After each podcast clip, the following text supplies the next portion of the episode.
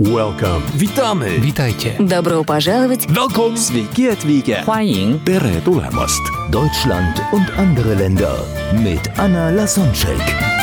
Der erste und einzige Podcast in Deutschland, Österreich und der Schweiz, der sich mit interkultureller Kommunikation beschäftigt, spannende Impulse über fremde Länder liefert, entfernte Kulturen näher bringt und erfolgreiche Menschen mit internationaler Erfahrung interviewt. Heute im Gespräch mit Anna Lasonczek, Jürgen Paljen. will ich jetzt gerade auf die Reisen kommen, weil das ist ein Thema, wovon meine Zuhörer mich dann kennen. Auf den Reisen, welche so Kulturschocks oder kulturelle Unterschiede oder Herausforderungen, Schwierigkeiten, Überraschungen hast du denn selbst erlebt? In so Oh, Indien, China, also die meistens die entfernten Kulturen. Das ist das, was also die Ferne, das Fremde reizt. da ist, äh, da gibt's ein, also ich hab, hatte ja äh, oder habe auch wieder ein IT-Unternehmen aufgebaut und dann immer mal wieder mit äh, Indien zu tun. Und diejenigen, die das Video sehen können, sehen jetzt gerade, wie ich mit dem Kopf schüttel. In Indien heißt es nämlich, ja, die stimmen dann voll zu. Und als Europäer schaut man die an und hat immer so unterschwellig das Gefühl, was stimmt da? Also man erzählt ihm irgendwas und die schütteln mit dem Kopf. Ja, die wackeln dann Genau, so. Das ja, so, genau, das ist so richtig, wie so ein ja bisschen- und, ja und nein in Es sieht, sieht immer so ein bisschen aus wie, wie Kopfschütteln. Man, man hat halt immer so ein bisschen das Gefühl, der stimmt nicht mit mir überein. Und dann versucht man das zu hinterfragen. Und selbst wenn man es dann irgendwann weiß, dass das für die sozusagen Zustimmung bedeutet, gibt es einem immer noch so ein bisschen, ich weiß nicht, du kennst es bestimmt auch, das dann immer noch so das Gefühl, der ist nicht ganz zufrieden, weil der, der schüttelt immer noch so ein bisschen mit dem Kopf. Man weiß zwar selbst im Kopf, ähm, es ist eine Zustimmung, aber gefühlsmäßig ist es immer noch so, dass man denkt, irgendwie Ja, aber Da das, passt was wir sehen, klingt genau. sehr. Mhm. Ja, und dann hast du mir auch erzählt von einer Situation, ein Meeting in China, also Genau, die richtig. Reihenfolge, weil das war ja zur Körpersprache. es gibt ja auch nicht nur also das Thema auch Distanz, Genau. wie nah die Menschen einem antreten. Ne? Genau, also klassisch fängt an bei Händeschütteln gegenüber Verbeugung. Genau. Und worüber wir gesprochen haben, das war so ein Meeting, äh, was eigentlich ausgemacht war mit zwei weiteren Leuten. Dann in, diesem- China. In Ch- in China, genau. Dann in diesen Raum reingegangen und da waren dann 25 Personen in dem Raum. Das war die erste Überraschung. Und die zweite Überraschung war halt Ja, so. ja dass- das, da, will ich noch einen anknüpfen. Also es passiert oft in Deutschland, dass sie sich mit einem langjährigen Geschäftspartner zum Beispiel nach einer lange nicht gesehenen Zeit verabreden und die hoffen dann, die sind dann irgendwie zu zweit in einem Restaurant und können dann über die alten Zeiten plaudern und plötzlich erscheinen so 26 Chinesen rundum und wir könnten sagen, "Hä, irgendwie sind wir der Person nicht wert genug, dass, dass die sich nicht für uns alleine Zeit nehmen möchte.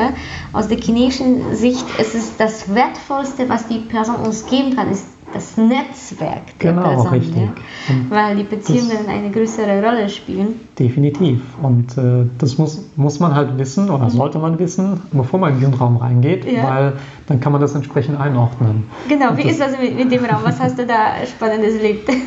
Ja, das erste war halt, dass man, dass man halt irgendwie, äh, die stehen dann alle auf, verbeugen sich nett und dann hat man so ein bisschen Smalltalk und fängt dann halt an, so in Deutschland wäre man so klassischerweise gewohnt, okay, wir machen jetzt eine Vorstellungsrunde und jeder sagt, wer er ist, was er macht und so weiter.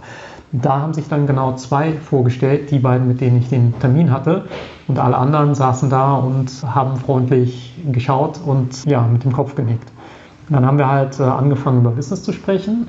Und an der Stelle damals war ich äh, sozusagen, äh, man ist ja immer irgendwo in so einer Art Verkäuferrolle. Man verkauft entweder sich selbst oder Produkte oder man möchte, selbst wenn es ein Lieferant ist, möchte man ja irgendwas. Also man versucht sich immer selbst irgendwie zu verkaufen. Und aus dieser Verkaufssicht ist es halt immer ratsam zu wissen, wer ist denn eigentlich hier der Entscheider. Und was ich damals nicht wusste, was ich halt dann in dem Meeting noch rausgefunden habe, ja, beim China ist es immer so, derjenige, der am weitesten von der Tür entfernt ist, das ist eigentlich der Ranghöchste, also derjenige, der am meisten zu sagen hat. Und das zieht sich so ein bisschen durch die Kultur.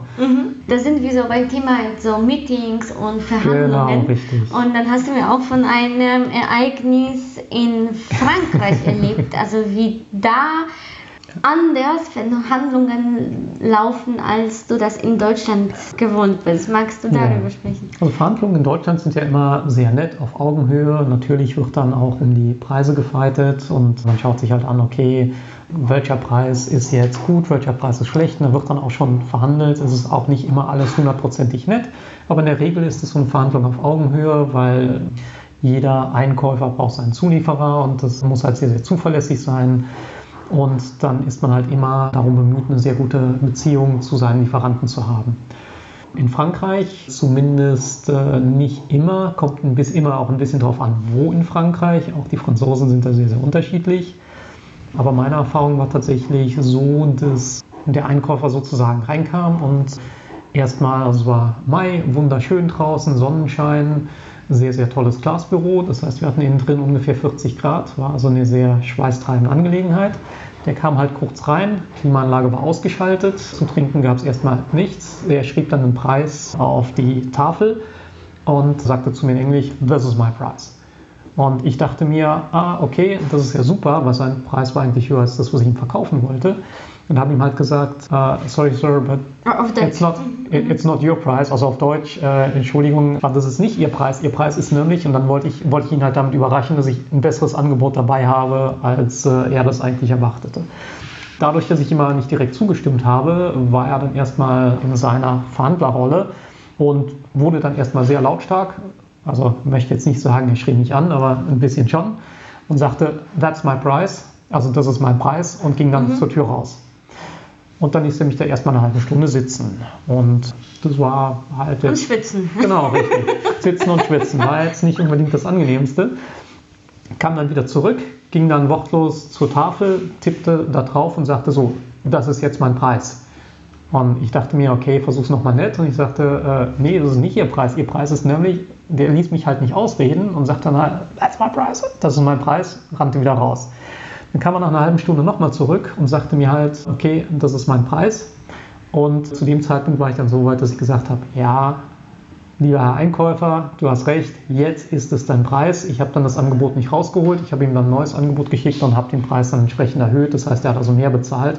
Aber von der Verhandlungsvorgehensweise war dem eigentlich alles egal. Also der hatte da jede, äh, jede Erde verbrannt mhm. oder was auch immer. Also der hat sich absichtlich dann sitzen lassen, damit genau, er nicht schwächt und damit es die heißt. Genau, so Aber da, da, bin ich sehr vorsichtig. da müsste ich ein bisschen den Franzosen in Schutz nehmen, weil klar, Kulturen unterscheiden sich. Trotzdem denke ich mir, es war das nicht so ein Einzelfall-Ereignis, dass gerade mhm. die Person so getickt hat? Oder würdest du sagen, dass es deine Erfahrungen, dass die Franzosen sind. So, da bin ich genau. sehr vorsichtig. ja, also generell meine Erfahrung in Verhandlungssituationen sind die sehr, sehr anders. Der Mensch ist total super. Ich mag den auch nach wie vor total gerne. Und wir hatten auch anschließend super Essen und haben dann Rotwein getrunken und so weiter. Alles total super. Aber in diesen Verhandlungssituationen würde ich sagen, dass sie im Allgemeinen härter verhandeln, als man das in Deutschland gewohnt ist. Mhm. Also jetzt nicht irgendwie absolut unfreundlich. Die sind auch immer so ein bisschen anders. Aber in Verhandlungssituationen generell, mein Eindruck ist, die gehen schon mehr zur Sache, als man das so in Deutschland tun würde oder auch Österreich oder in der Schweiz. Mhm. Okay, ja, das war so alles von den Nachbarländern, so diese genau. Verhältnis von Frankreich und Deutschland, diese Verhältnisse ist sowieso nicht gerade die, die, die freundlichste. Es ist noch von Kriegszeiten teilweise so angespannt. Und, aber gut, jetzt entfernen wir uns ein bisschen weiter. Also jetzt von, äh, ich weiß, dass du viel Zeit in Südafrika verbringst. Diese genau. Woche fliegst du am Freitag, ja? Ich fliege am Freitag. Nein, nicht, ja, nicht nach Südafrika. Also diesmal geht es dann erst nach England und dann geht es nach Ghana. Aha, äh, okay. Land in Afrika. okay, ähm, aber in Südafrika verbringst du auch einige ja. Zeit.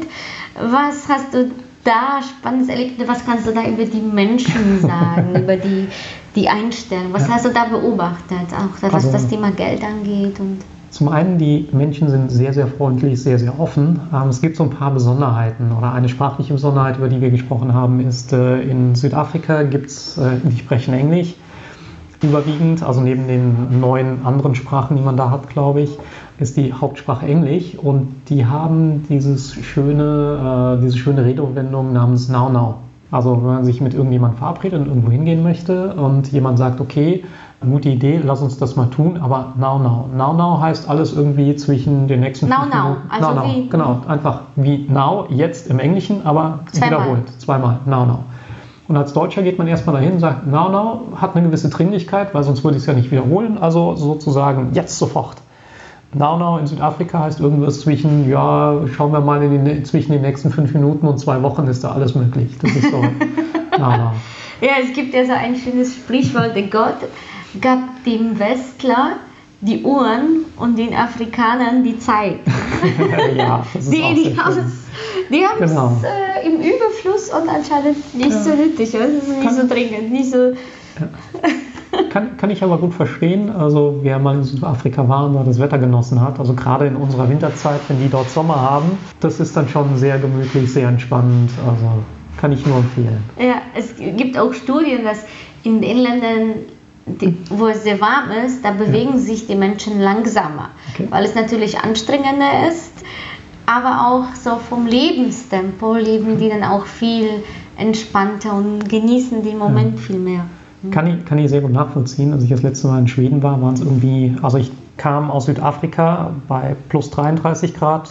Da bin ich auch sehr langsam gegangen. Schweden bei minus 9 Grad habe ich dann gesehen, dass ich reinkomme. Und noch nehmen- nehmen wir das Thema Geld. So, was, wa- wie, welche Erfahrung hast du gemacht, zum Beispiel was deine Teilnehmer angeht, wenn du denen dann die Prinzipien über Geld beibringst? Was hast du da beobachtet?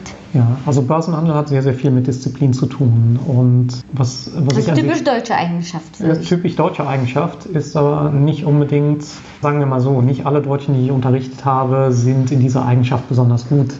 Ist dann wieder überraschend. Also es gilt als typisch deutsche Eigenschaft, aber sehr, sehr viele Leute werden dann gierig und wenn man dann gierig wird, dann lässt man halt die Disziplin so ein bisschen außen vor. Was Südafrika betrifft, was mir wahnsinnig gut gefällt, ist eigentlich, dass jeder irgendwie sehr, sehr geschäftstüchtig denkt. Also im Englischen hat man das Wort entrepreneurial. Ähm, die denken halt sehr, sehr unternehmerisch. Mhm, Das sind auch, glaube ich, sehr so begeisterungsfähig. Und die, Sehr die, die begeisterungsfähig. wollen, Also weil, gerade- weil die es wirklich nötig haben. ne? In Deutschland haben wir Hartz IV und viele Absicherungen und dort müssen die Menschen, also Genau. die haben es, die Also- wissen, dass die es selbst in der Hand nehmen müssen. In Südafrika sprechen wir von einem Land mit 66 Prozent Arbeitslosigkeit oder Jugendarbeitslosigkeit. Die müssen definitiv was tun. Und was ich halt so ein bisschen schade finde, ist, was denen fehlt, ist das Know-how. Also wie baue ich ein Geschäft auf? Wie schaue ich, dass der Cashflow stimmt? Wie, ich, ähm, wie baue ich einen Businessplan oder wie strukturiere ich mein Business, dass ich auch tatsächlich alle Kosten erfasst habe, dass es erfolgreich ist, dass es nachhaltig ist, dass ich sozusagen auch entsprechend in zehn Jahren noch ein Business habe da ist, ich sag mal, das, was denen an Wissen so ein bisschen fehlt, einfach weil die Ausbildung das nicht hergibt oder noch nicht hergibt, ist was, was die mit absoluter Leidenschaft wieder wettmachen. Das Umgedrehte ist halt so ein bisschen in Deutschland. Äh, da hat eigentlich jeder das Wissen, was es braucht, um erfolgreich zu sein. Das macht halt nur keiner irgendwie, weil es äh, nicht so äh, notwendig gibt's ist. auch so ein schönes Zitat auf Englisch von Tony Robbins. It's a difference if you know what you do or if you do what you know. Es ist ein Unterschied, ob du das machst, was du weißt, was zu tun ist, oder ob du tust, was du weißt. ne? Genau. Und Das ist, das ist eigentlich der Unterschied, der am Ende determiniert, ob man tatsächlich dann reich wird oder reich bleibt oder halt tatsächlich dann eher im, im Mittelfeld oder unten festhängt. Also letzten Endes, wenn man es äh, wenn man es sehr pauschalisiert, man jeder Mensch hat eine andere Situation, aus der er startet. Aber ich persönlich würde sagen, 90 Prozent des gesamten Erfolges finden irgendwie im Kopf statt. Und das ist weltweit gleich. Die Unterschiede sind halt, wie geht man damit rum oder was hat man für Gedanken im Kopf, gerade in Bezug auf Sicherheit, gerade in Bezug auf Investitionen und was sieht man als sicher an und was nicht oder wo riskiert man was und wo riskiert man etwas nicht. Ja. ja, und dann sind wir wieder bei dem Thema, weil du das gerade ansprichst in den USA, die, die haben so ein Sprichwort, fake it until you make it. Ne? Also wenn die zum Beispiel auf der Bühne sind, dann geben die an, was die alles so Tolles gemacht haben. Das ist ja dieses typisch, typisch amerikanische. Was hast du da noch so aus deiner Bühnenerfahrung in Amerika hier ge- gelernt für dich? Was kannst du dann den Zuhörern weitergeben? Ganz großer Unterschied, wenn man auf der Bühne spricht, in den USA ist zum Beispiel, dass man dort sehr, sehr stark aus sich rausgehen muss. Also ich bin da eher introvertiert, das heißt für mich ist es tatsächlich anstrengender in den USA zu sprechen, weil man die Leute halt mehr begeistern muss. Die Begeisterung trägt die dann auch eine ganze Weile, hört aber dann irgendwann wieder auf. In Europa ist es eher so, dass wenn man dort so sprechen würde wie in den USA, dann wird man sehr, sehr arrogant, sehr, sehr besserwisserig. Mit dieser, mit dieser ganzen Energie, die man versucht rauszubringen, können die dann meistens nichts anfangen.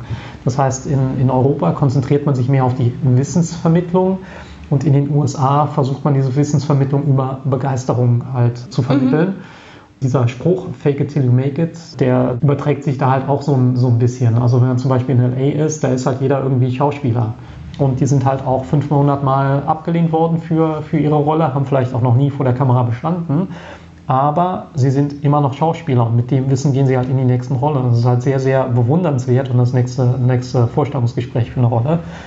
Und es ist halt sehr, sehr bewundernswert, diese Ausdauer zu haben und diesem Traum, den man halt hat für sich selber, Schauspieler zu sein, dem immer wieder nachzugehen. Das ist, glaube ich, was, wo wir in Europa sehr, sehr stark profitieren könnten, dass man einfach, wenn man von irgendwas überzeugt ist, wenn man für irgendwas eine Leidenschaft hat, ist es immer möglich, daraus ein Unternehmen zu bauen oder ein Einkommen zu generieren. Also wer auch immer eine gute Idee hat oder für irgendwas brennt, ist es definitiv möglich, daraus aber davon leben zu können, davon auch sehr, sehr gut leben zu können. Und es ist wahrscheinlich sogar einfacher, als einen Job zu machen, der einen zwar halbwegs anständig bezahlt, für den man aber keine Leidenschaft hat. Weil in dem wird man auch nie sehr, sehr oder herausragend gut sein. Und demzufolge sind damit auch die entsprechenden Grenzen nach oben gesetzt. Ja, weil was am Ende des Lebens zählt, ist die Lebensqualität. Also Definitiv, was wir genau. uns denken und wie viele Menschen bereuen es schon zu wenig am Schreibtisch verbracht zu mhm. haben sind eher Menschen, die, also es gibt so ein Buch fünf, äh, über fünf Sachen, die Menschen bereuen. Und das ist eins von denen ganz groß, Definitiv. dass sie sich nicht getraut haben, dann die, die Träume zu realisieren. Ganz andere, andere Seite des Kontinents sozusagen. Sprechen in Asien ist immer sehr, sehr ruhig, sehr, sehr sachlich und sehr, sehr bescheiden. Also da mag man dann diese amerikanische Art noch viel weniger, als man sie in Europa schon mag. Ähm, das heißt, dort ist man dann sehr, sehr, auch was, was dann halt die Bewegung auf der Bühne betrifft. Ja, die Körpersprache ist Genau, sehr, Körpersprache, statisch, die ist in Asien sehr, sehr ruhig, sehr, sehr statik und also, also statisch. Und in den USA ist man halt immer irgendwie am Laufen oder geht von links nach rechts oder macht halt seine Gesten mit den Armen und versucht die Leute halt entsprechend nach vorne zu pushen. Und das gleiche mit einem Witz. Also in den USA können wir dann sofort mit einer Anekdote oder eine funny Story anfangen. Genau. Das wäre ein großes Fauxpas in Japan, wo, oh ja. wo, wo, wir dann, wo die Menschen sich nicht wertgeschätzt fühlen würden oder genau. als ob wir die Situation so belustigen oder gar nicht den Ernst des Anlasses dann wiedergeben. Genau, definitiv. Ganz, ganz großer Fehler in Japan, in China auch dort mit einem also zum Einstieg zur Auflockerung erstmal irgendwas Lustiges zu erzählen. Dafür in den USA wird es regelrecht erwartet. Also da wäre es der, der Fauxpas, das gerade nicht zu tun. Ähm, da könnten die da nichts mit anfangen. Morgen bei Deutschland und andere Länder. Der interkulturelle Vergleich Deutschland und Großbritannien.